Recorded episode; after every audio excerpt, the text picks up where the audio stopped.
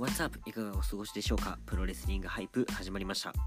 はい、この番組は好きなプロレス、スニーカー、ファッション、そしてヒップホップをえ好きなだけ語っていくラジオです。はい、今回も皆さん盛り上がっていきましょう。お相手はサウナスパ健康アドバイザー、マモスデザイナー、ベストペシャリマシーンこと MC イッツでございます。はい、えっとですね、前回のプロレスリングハイプでは、NXT をね、え2日間にわたってね、えー語ってきました。まあ、えー、デイ、デイ1、デイ2と、まあ、あったわけでね、まあ、前編後編みたいな感じかな。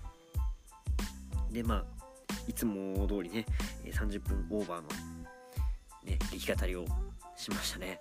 はい。で、まあ、えっとですね、前回の、えーオープニングの時にね、オープニングトークで、えー話したんですけども、大好きなサウナがね、今行けないと。うん、ちょっとね、えー謹慎中顔のやけどでね、まあもう今はね、治ってるんですけど、またね、なるのがちょっと怖いので、今はね、ちょっとお休み してるわけで、まあでもやっぱね、汗かくのは大事だなと思って、まあ運動はね、してるんです。で、えーこの前やっぱね、サウナ入れないんだったら、これはサウナの代わりに汗をかくしかないなと、大汗をかくしかないなと思いまして、そういえば先日、サウナスーツ買ったなーっていうのを思い出し、じゃあサウナスーツを着てランニングすればサウナ代わりになるんじゃね？と思って、えーサウナスーツを着て、まあランニングをしてきましたと。うん。まあ、サウナスーツ着て、おなんか着た感じ、あ、こういう感じか、みたいな、まあシャカシャカしててね。まあ空気を通さないから、まあ暖かくなるんだろうな、なんて思いつつ、まあそん、着たばっかの時はやっぱそんな実感するわけじゃないじゃないですか。まあ走り始めて。で、その日すごいね、調子良くて、なんか、あの、なんだろうな、ランナーズハイは走ってく中でなるじゃないですか。だけどその日はなんかもう、なんかね、走ってるからだったらわかると思うんですけど、走り始めのこのなんか足取りの軽さ、おこれ今日疲れんやつだな、みたいな。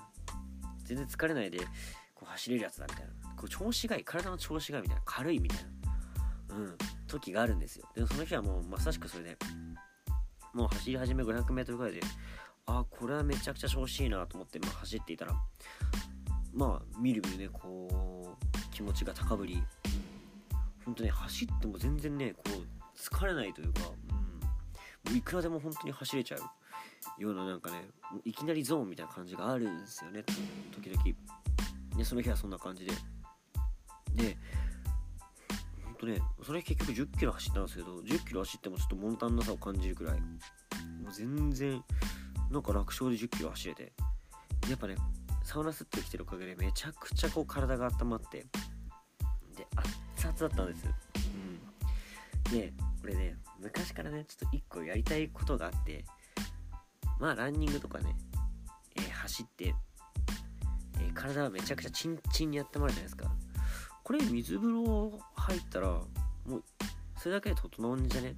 ってずっと疑問に思ってたんですよ。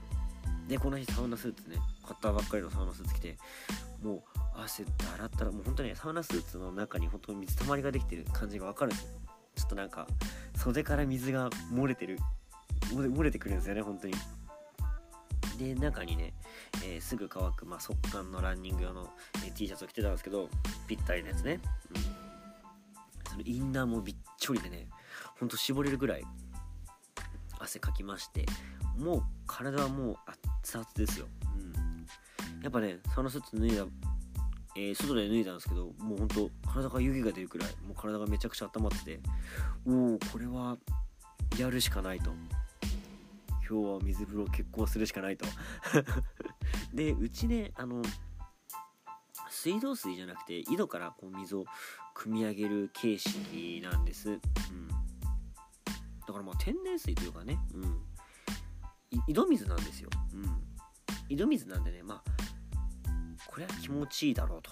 しかもね水道よりもね冷たいですから、うん、これはいい水風呂ができるぞとね、えー風呂のお風呂のねなんつったバスタブに水をためまして、えー、まず体をね洗い汗を流し、まあ、いざ入水してみたわけですよ。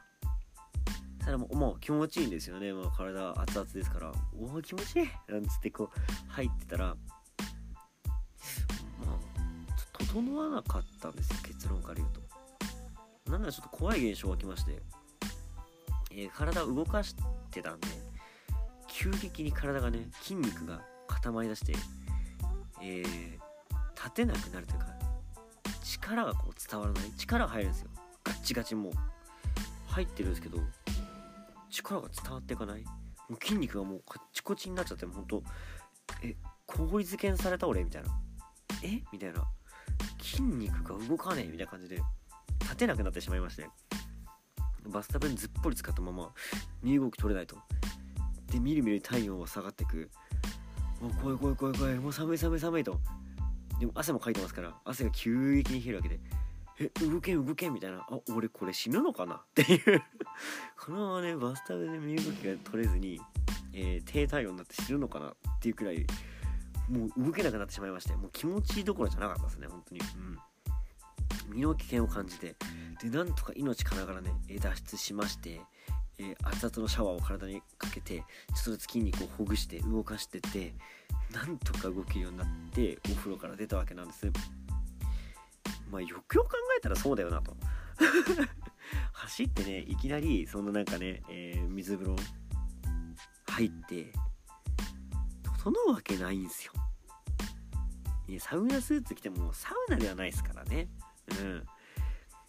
というわけでね皆さんもサウナ入れないからといって、えー、家でねサウナスーツを着て走った後に水風呂入るのやめましょうというね、えー、体を張った検証でしたねうんいやでもなんかね、ちょっとね、家でね、やっぱ整いたいですよね。やっぱあの感覚毎日味わいたいし、やっぱね、こう、サウナいろんなとこ巡るのも楽しいんですけども、も手軽に、気軽にやりたいなと。で、しかもうちはね、えー、その井戸水ですから、いい水風呂できるわけで、なんか家でサウナに代わりになるね、ものできないかなと、今ちょっと模索してる最中ですね。うん。ただその候補から完全にランニングというね候補が、えー、消えましたと、はい、サウナスーツというね候補が消えましたと。いやサウナ好きでもねサウナスーツには負けてしまいましたね。まあそんなわけでね。まあランニング終わりでね、えー、体もいい感じに、えー、こう引き締まりお酒もね、まあ、美味しいわけで今回語っていくのはプロレスですとはい、まあ、前回 NXT のね話をね、えー、してたわけで今回はその NXT の翌日にありました、え、世界最大のプロレスイベント、ね、WWE のレッスルマニアについて語っていこうかなと思います。はい。えー、今年でレッスルマニアは37回目。うん。いや、歴史のある大会ですね。うん。まあ、このレッスルマニアも、えー、2日間に分かれていますと。えー、ナイト1、ナイト2って感じでね。うん。で、今回語っていくのはそのうちのナイト1になりますと。はい。えー、4月10日にありましたね。えー、ナイト1。うん。レッスルマニアね。まあ、今年はフロリダ州のレイモンド・ジェームス・スタジアムでの開催。うん。でね、これがね、一番嬉しいあれなんですけど、1年ぶりに WWE がお客さんを入れてのえー、試合、うん、ショーというかね、うん、が開催されたと。いや、これ嬉しいですね。うん。もうスタートからね、ビース・マーク・マホンがね、えー、声高らかに挨拶してましたけども、うん。いやー、いい光景ですよね。やっぱレッスルマニアにはお客さんいないと。うん、スタジアムにね、ガラガラのね、お客さんじゃやっぱね、こう、見栄えが良くないですからね。うん、レッスルマニア。全世界のプロレスの一番のイベントですからいっぱいのお客さんでね試合が始まるのを見たかったわけでこの光景お客さんが入ってる光景ちょっとねうるっときちゃいましたねでまあ、えー、試合がね早々に始まると思いきやえっ、とね天候が悪くなってしまいますと。でこれまあスタジアムなんでね、えー、雨の影響をもろに受けまくりと。でねこの日がねなんとね悪天候でね、まあ、嵐というかねまあ結構強い雨降ってましたね。うん。なんかつなぎみたいな感じでこうトークをねするんですけどその時のサモア・ジョーがポンチョを着てねまあレインコートなのかな？を着て話をしてるんですけどあの図体であの顔立ちで ポンチョなんか絶妙に笑けてきて。ま似合ってるっちゃ似合ってるんですけどね。うん。いや面白いなーなんて思ってたらねえー、後々で Twitter を見たらね結構これがバズってて。なんて名前だったっけな、あのホットワード検索のホットワードにもかかるくらいでしたね。うん。なんかポンチョジョーみたいな名前だったかな。うん。いや面白かったっすけどね。うん。でこれがまあバズり。試合始まる前からはねこれがバズると。でなんかあのデアビーのゲームにまあダウンロードコンテンツみたいなのがあるんですけどそれでぜひねこのポンチョを着た、えー、サマージを出してくれみたいなねこのネタがあったりとかして結構それに対してこの賛同する声が多かったっすね。まあ気持ちわからなくない。というわけでまあ第1試合いきたいと思います。でもうねいきなりもうこれ WB のね手法ですよ。はい。いきなりビッグマッチタイトルマッチ。というわけでね、えー、第1試合。WWE 王座戦チャンピオンボビー・ラッシュリー VS チャレンジャードリュー・マッキンタイヤ。ということでね、まあ、ラッシュリーは、えっ、ー、と、れだね、ザ・ミズが、えー、キャッシュイン、マネージャーバンクを使ってベルトを取り、そこに挑戦してチャンピオンになったんですよね。うん。で、そこに前王者のドリー・マッキンタイヤが挑戦すると。で、マッキンタイヤとボビー・ラッシュリーといえば、えー、2人ともね、一度 WB でなんだろうな有望株としてね入ってきてでベルトも取りつつもまあ解雇というかね他団体に行きで紆余曲折がありこの2人はねインパクトレスリングで出会うんですよね。その時はラッシュリーがチャンピオンでマッキンタイヤチャレンジャーだったかな。インパクトのね一番大きい大会バウンド・フォー・グローリーっていうねまあ TNA の時代からある、まあ、TNA のレッスルマニアみたいな1年で一番大きい大会なわけなんですけどバウンド・フォー・グローリー。実はねこのバウンド・フォー・グローリー日本でも開催されたことがあってまあ私当時高校生だったんですけど行きましたね。後、うん、楽園ホールでバウンド・フォー・グローリーやったことが実はあるんですよ。はい。まあそんなことはともかくえ去年？2年前くらいかな？もっと前かな？くらいボビー・ラシュリードリュー・マッキンタイヤスリーウェイだったんだよな確か。ブロークンハーディだったかな。うんマットハーディだったかなあのスリーウェイだったかな。で実はやったことがあってまあそれぶりのデベリーの王座戦ということで。まあ長くプロレスを見てる人がねおお懐かしいななんていう、えー、感じもあったんじゃないですか？うん。やっぱこの2人もね接点も意外と多くてね大柄でねアスリートな2人でもう試合はもう自然とねこの巨体がぶつかり合う様をねこう楽しむに尽きると思うんですけど意外と途中でね、えー、ドリュー・マッキンタイヤがあの総合経験者のラッシュに対してねあのアームロック攻めをするシーンがあってあれなんかいいなーなんて思ってたんですけど終盤中盤くらいで、えー、ラシュリーの攻撃にカウンターでね飛びつきのアームロックをするんですよマッキンタイヤが。マッキンタイヤ器用だなと。こんだけねごつくてでかくてねこのなんかキャラクターも立っててお前関節もできるかいみたいなね。いやほんとすごい選手ですよ。うん。でまあ、えー、最後の方ですね。マッキンタイヤはまあ得意にしてるね。技がありましてなんとかキスっていう名前やってる。まあキスっていうね名前に関してめちゃくちゃ、えー、どぎついね。あのヘッドバットなんですけど、まあ、大体これを決めてからのクレイモア。まあシングルレッグドロップキックをするのがまあお得意の形なんですよ。うん。でそのヘッドバットを決めクレイモア行こうとするところなんとねえー、場外にいた MVP がこの声をかけてね邪魔をするんですよ。でタイミングがずれたところクレイモア避けられてそこからあのラッシュリーの得技、まあ、フルネルソンですねハートロックを決めてレフリーストップといやこのハートロックもね長い間決まってましたからね。うん。でこの後方にね回転して避けたりするも、えー、決まらず、まあ、決まらずが外されずね。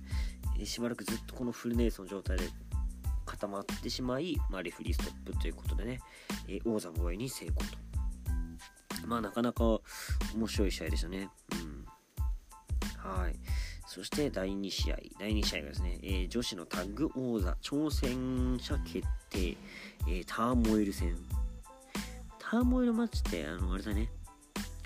こう試合をしてって決着がついたら次の選手が来るでまあ最後まで残ってる選手がまあ勝ちだよっていう試合なんですけど圧倒的後半が有利な試合ですね、うん、でまあ、えー、全12345チームが出てくるのかな？うんまあ勝ったら次の日ねえー、WB 女子のタッグに挑戦できるってことで、まあ、こう言ったらですけど、余り者女子たちが 出てくる試合だったんですよ。まあ、長くてちょっとね、あの、早送りで飛ばしてしまいましたね、この試合はね。一応出た選手が、えー、ラナナオミ VS カーメラビリー・ケイから始まり、えー、ビリー・ケイがナオミを丸め込んで3カウント。で、そこに、えー、ルビー・ライオットリブ・モーガン。なんか久々にルビーとモーガンのタッグ見た気がするんですけど、やっぱこの2人いいっすね。うん。で、えー、えー、っとですね。ライオット・スクワッドがビリー・ケイにコードブレーカーとセントーンの合体技。あの、あれなんて技なんだろうね。うん。コードブレーカーセントーン。コードブリーカーでこう、背もで向ける時にこう先頭を決めるっていうね合体技みたいな感じかな、うん、を決めて、まあ、3カウントを取ったとで,、えー、で勝った、えー、ライオットとあれですね、モガンに、えーと、挑戦するのが挑戦とかまあ戦うのがマンディ・ローズデナ・ブロックですねでこれもこれあれだね、あの、入場してくるときに転んだやつだね。そこすごいなんかいじられてますね、今ね。うん。まあで、えー、っと、これモーガンが丸め込んで3カウントと。で、最後に出たのが、えー、ナタリアタミーナ。これ最後ずるくねって、もうこの2人来た瞬間、いや、絶対この2人っしょって思ったけど、ちょっとあのー、ライオットとモーガン？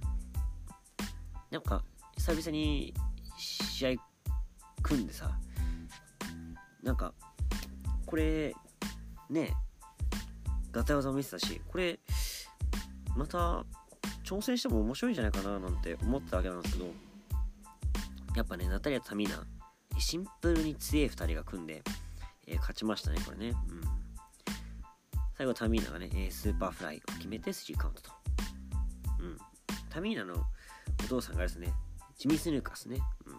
それで、えー、お父さんから使ってるスーパーフライを決めて勝ちましたね。うん。でさ、これ、えー、明日やる試合が、えー、ベイズラーとナイアがチャンピオンなんですよ。ナタリアとタミーナってなんか、まあ似た感じじゃないですか。えー、技術のナタリアと、えー、ベイズラー。で、巨体のタミーナとナイア・ジャックス。これなんかこれはこれでちょっと面白そうだななんて、えー、思いましたね。はい。そして、えー、第3試合。これがね、セス・ローリンズ VS セザーロいやもうこれねこの数日間の中のベストマッチ来ましたね。うん。この試合マジでね近年見たアメプロの中でマジ一番面白かったと言っても過言ではない。でもいきなりね、えー、セザーロのランニングアッパーカットから始まり、うん、このねやっぱセザーロねやっぱ日本好きなんだなって感じありますよね。棚橋好きを公言してるだけあってこれ2人とも棚橋好きなんですよねそういえばね。うん。あのー、ドラゴンスキルをしたりね、えー、スイングブレードしたりこの2人しますけど。でなんだろうこの2人が織りなすこのあの時の古き良き ROH 集。これを感じれてすごい良かったですね。途中さあのセスローインズがあのセザロに対してさえー、レッグブリーカーネックブリーカーの状態にしてこうひっくり返ってこのあのローリングエルボーを決めようとして失敗するシーンがあるんですよ。えー、その後決めたかな？あその後違うな。あれか。えー、セザールが決めたのかな？うん。っていうシーンがあってまあこれ何かというとこれセザーロの ROH のタッグパートナーだったね。選手の得意技なんですよ。これクリス・ヒーローっていう選手の得意技をね、えー、この2人が狙うっていうね。なんてエモいんだっていうね。エモムーブでしたね。うん。まあそのエモムーブありつつロリンズがねこの日多分初披露だと思うんですけど横に1回転して、えー、コークスキリュースプラッシュを決めるんですよ。でこれでカウント2でまあ返され、えー、その後ねうんとこれ返されて、えー、セザロが何ていうのかな風車式バックブリーカーの要領でくるっと横に回転させたところを、えー、ゴッチ式パイドライバーのね状態で持ち上げて前に落とさずセザロの得技なんですけどこのニュートライザーを決めると。でカウント2でまあそこでね、えー、ロープ際に逃げるわけなんですけどこの足をねセザーロの足をあローリンズかローリンズの足を掴んでこう持ち上げてそこでえー、着地して、えー、延髄蹴りをするっていうねローリンズの得意ムーブがあるんですけどそれをカウンターでキャッチしニュートラライザーに移行するところを、えー、ひっくり返りロリンズが得意のペディグリーを決めるんですね。でお互い得意技1つずつ出し、えー、ペディグリーもカウント2で返されますと。であれだその後に、えー、ロリンズがえー、そのクリス・ヒーローのねコート・ブ・ローリング・エルボーとあとシャイニング・ウィザードを見せるんですよ。でシャイニング・ウィザードを頭をねよけ下に下げて避けるんですよ。避けてその後こう足をね太もものとかに引っ掛けて戻る要領で後頭部をキックする技があってこれこれは何かと言いますとねこれはえっ、ー、とローキーの技なんですよ。なんて名前出したかな。うーん。なんかまあブーメランキックみたいな感じなのかな。これをねセザーロじゃねえっとローリンズが出すっていうね。いやこのなんでしょうね。懐かしい ROH ムーブをてんこ盛り。でうわこれエモいなーなんて思って、えー、カーブストンプ狙ったんですけども、えー、ここで、えー、カウンターでの、え、アッパーカットを決めると。でその後なんとねセザーロ、懐かしの UFO っていう UFO って技があるんですけどあのリバースじゃねえっとアルゼンチンバックブリーカーの状態で思いっきり分回るっていうね UFO っていう技があるんですけどそれ出してきたんですよ。懐かしいと思って。それこそそのクリス・ヒーローとのタッグ、えー、キング・オブ・レスリング、まあ、プロレスリング・ノアとかにもね、上がってましたけど、この2人、そのね、えー、まあ、セザーロというか、えー、カスタニオーリといいますかの時に使ってたねその UFO を久々出しさらにそこからねセザーロスイング。これ23回転って書いてありますよこれ。そんな回ってたんですね。で、えー、回しに回しまくり最後はニュートライザーを決めてなんとセザーロが3カウント取ると。いやー会場もすげえ盛り上がりでしたね。大盛り上がり。大大大盛り上がりでしたねこれね。うん。いやーすごい面白かったですね。うん。いや大満足の1試合でしたと。いうわけで次の試合いきましょう。次第4試合。アーローえっとロータッグ王座戦。チャンピオンコフィー・キングストンエグゼビア・ウッズ。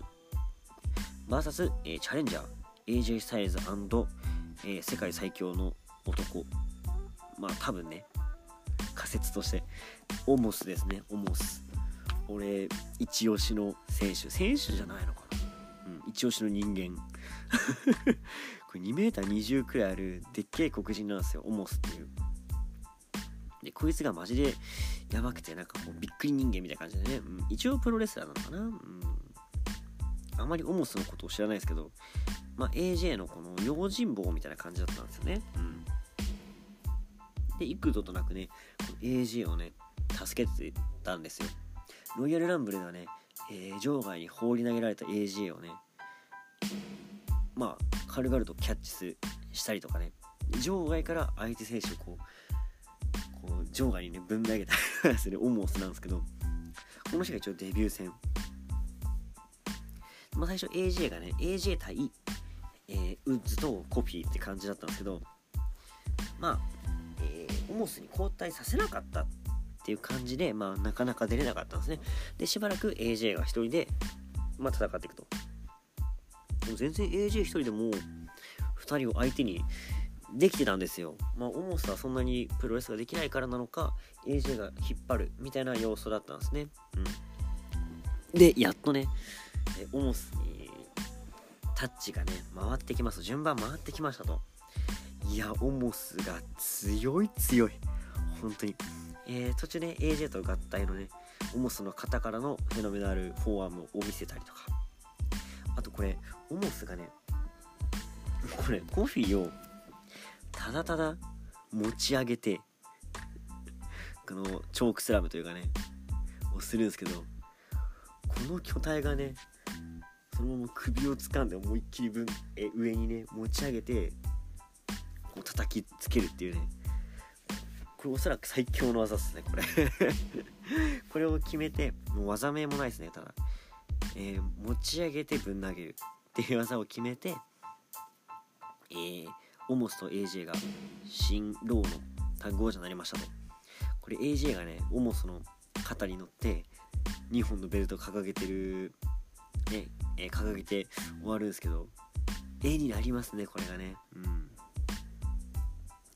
いやでも面白かったです。これはこれで面白かったですね。いい試合でした。はい。そして第5試合、えー、これがスティールケージマッチ。ブロンストロー、えー、ブロンストローマン VS、えー、シェイン・マクマホンですね。はい。まあレッスルマニア×シェイン・マクマホンといえばもう外れないっすよ。はい。もうレッスルマニア盛り上げ要因ですからね。うん。まあそんな、えー、世界最強の素人シェイン・マクマホン VS、えー、怪力男ブロン・スロマン。この2人のね試合なんですけど試合前にねアライアスとジャクソン・ランカーがライカーかジャクソン・ライカーが現れてストローマンをねボコボコにパイプ椅子で攻撃していきますで、えー、パイプ椅子攻撃から試合が始まりまあ、えー、試合中もねシェインが、えー、ストローマンを椅子攻撃でねボッコボコにしていくんですけどもうそこから復活した、えー、ストローマンもうかなわないですね、うん、もうロープ登っても引きずり下ろされと。ただね一つこの椅子攻撃で中心にね、えー、中心攻撃を受けてたのが足なんですよ。足集中攻撃を受けてて、えー、ストローマンはね足を引きずってるんですよ。そこにねローキックを決めた瞬間痛がってここに活路を見出したねシェイン・マクマホンが、えー、足にね一点集中攻撃をしていくと。まあ、ただストローマンね多分片足だけでもね全然いけるんですよ。でそこから回復したストローマンねやっぱね強くて、えー、ロープとスティールケージの間にいたねシェイン・マークマンホンをねタックルしまくってこの壁打ち人間壁打ちを始めるんですよ。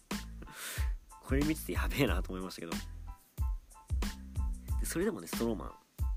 ねえー、をね、えー、シーマクマが勢いを止め、えー、場外にねこうなんだろう。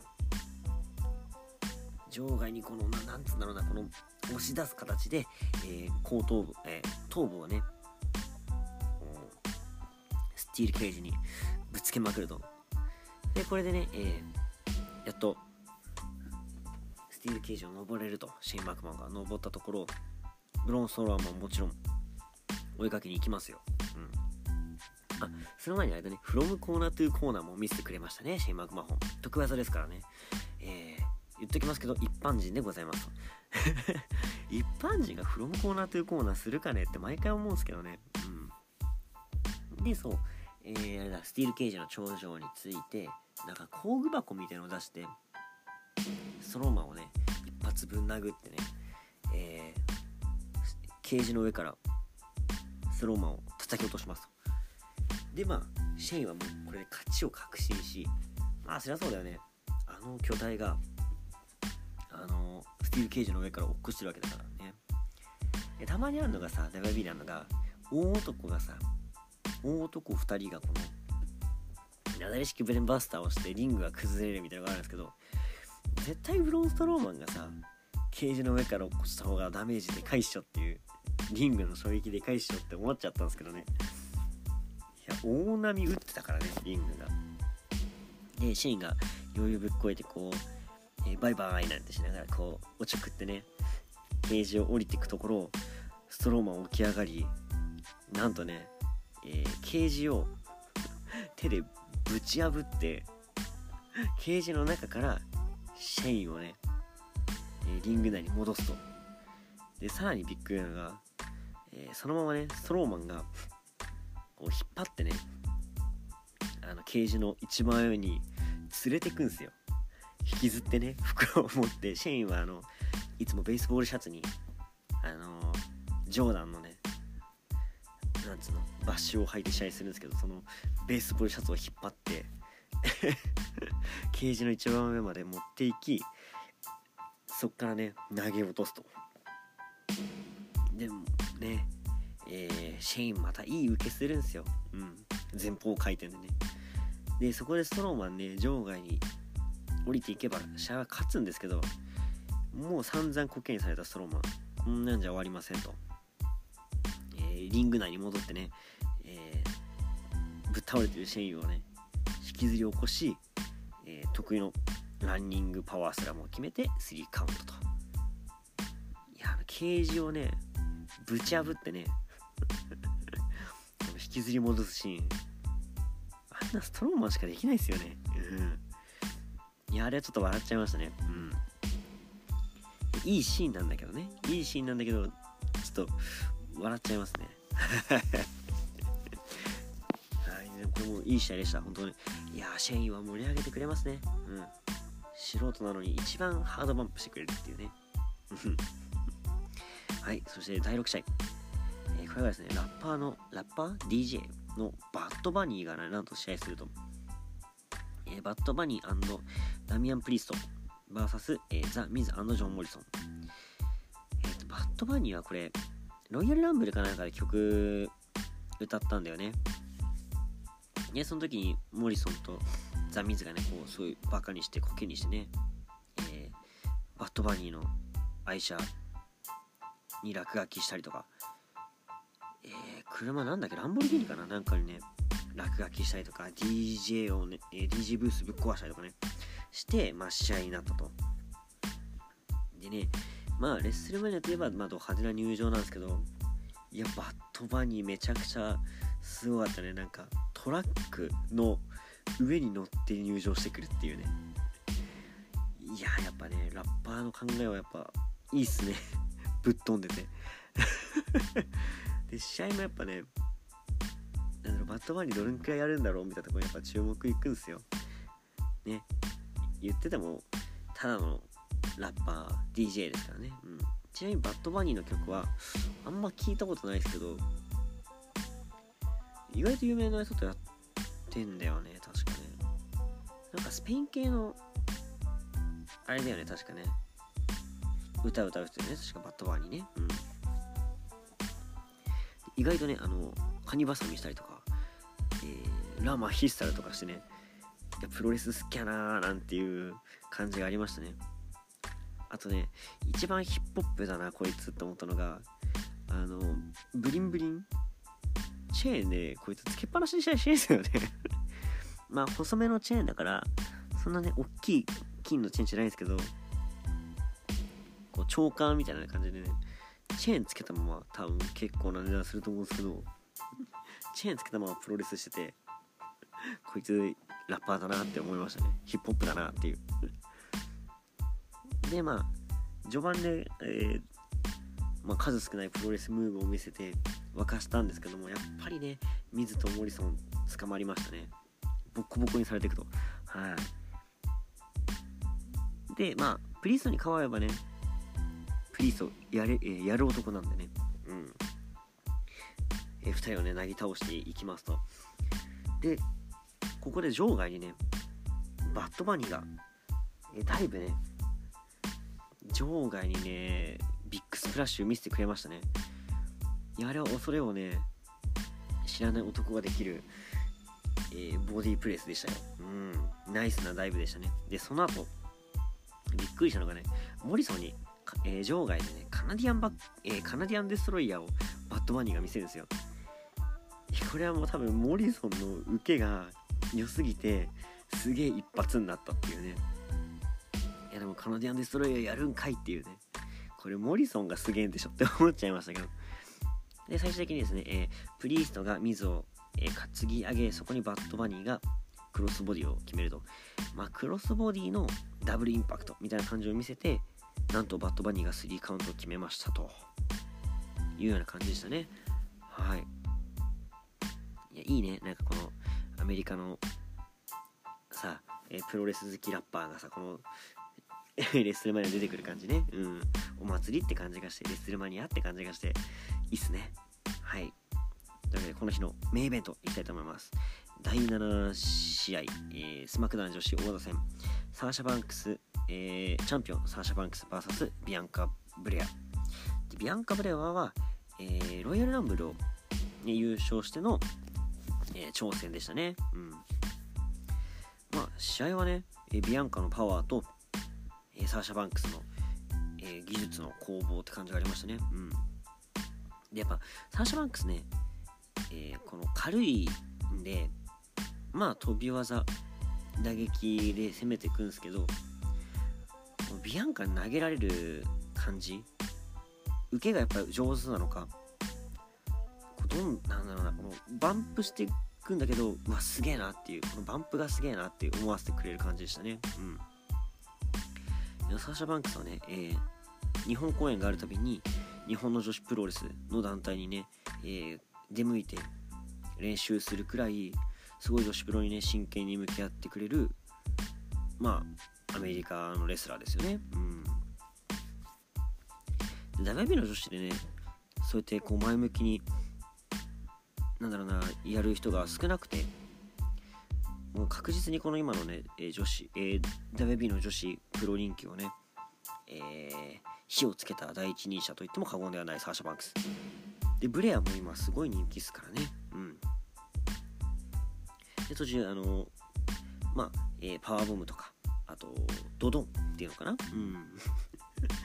えと前に、落とす技をブレアがね時計のムーブを見せたりだとかあとびっくりしたのがねブレアがその場飛びのランニングシューティングスターを見せたり、えー、トップロープから450を出したりというねお前飛ぶこともできんかいっていうねほんとね黒人のねポテンシャルすごいっすね。なんて言ってもあの餅つきパえ餅つきパワーボムをねビアンカブレスあ違うビアンカブレカかブレアか。ブレアが見せるんですけどあえー、サーシャ・マルクスもね、えー、負けてらんないと。ここでね、えー、トルネード DDT を出すんですけどトルネード DDT からさらにロープを蹴ってもう1回転加えて DDT をすると。これなかなかいいムーブだなと思ってね2段階式のえー、トルネード DDT これすごい良かったですね。でそこからね、えー、ロープを使っての腕攻め。腕折りを見せたり、え、得意のなんだっけえー、なんだっけバンバンクとなんかなんだっけなんて名前だったっけ。あのクロスフェイスロックね。うん。最初からクロスフェイスロックって言えばよかったんだけど。うん。をね、え、決めたりとして、えー、サーシャ・バンクス防衛かというところで、まあ、ロープに逃げられてしまうと。でそこからね、えー、ブレアがね、えー、450を決めてであわや3カウントのところでねサーシャ・バンクスなんと返します、うん、もうブレアのね、えー、奥の手ですから450これバッチリ決まったんだけど返されるっていうね。なかなかないんじゃないかな、うん、でその後ね、えー、サーシャはなんとかねそのブレアのねこう編み込んでる長い太い毛が髪の毛があるんですけどそれを掴んでこう攻撃させないんですよ。でこう耐えてるところをビアンカがその髪をね力ずくでこう奪い取り髪の毛でね腹をパチンってあの日本のさ覆面レスラーでハブっていう選手がいるんですよね。うん。えー、沖縄プロレスとか、えー、大阪プロレスとかに出てた選手なんですけど一時期ドラゴンゲートにも出てましたねうん HUB でハブねうんこのハブがねこのマスクから出てるこのえー、尻尾で思いっきりパチーン叩くんですけど、あれをね、自分の髪の毛でやっちゃうビアンカね。やべえなと思って。で、その後ね、えー、得意の、えー、なんだ、KOD って名前なのかなこれね。うん。え、っと、アルゼンチンバックブリーカーの状態からフェイスバスターを決める。技で3カウントダッシュと。いや、その、ハブのさ、尻尾攻撃みたいな髪の毛攻撃からの前方落としだとさえっとアルマゲドンっていうねハブが技持ってるんですよ。なんかそれにも見えなくもなくてね実はハブのこと好きなんじゃないかっていうビアンクプレイヤーね。うん。リスペクトムーブなんじゃないかなってね、えー、勝手に思っちゃったりも。それなんか最後 KOD を決めて、えー、なんとねビアンカ・ブレアが新スマックダウン女子王座になりましたといやーあちレッスルマニアあち本当駆け足で紹介しましたけども、第7試合、えー、語ったらもう42分語ってしまいましたね。はい。これでナイト1ですからね。怖えーうん。いやー、ほんと語りすぎましたね。うん。まあ、明日はね、えー、ナイト2なわけで、こちらもね、チェックして、えー、ラジオで語っていきたいなと思っております。はい。今回ね、これで以上とさせていただきます。最後にお知らせです。はい、プロレスリングハイプでは皆様からのメッセージお待ちしております。えー、番組ツイッター、えー、スターラジオ555です。えー、フォローの方よろしくお願いします。えー、観測つぶやき祭は、ハッシュタグ SSR555、そして、え、ハッシュタグプロレスリングハイプをつけてツイートの方よろしくお願いします。はい、えー、あとね、相方の長さんと一緒に、えー、シューティングスタープロレスラジオというね、番組、もう一つやっておりますので、そちらの方もね、えー、チェックしていただきたいなと思っております。はい、えー、次回はね、レッスルマニアについて語っていこうと思いますので、次回もね、え、お聞き逃しのないように、え、チェックの方よろしくお願いします。というわけで、今回のお相手は MC イッツでした？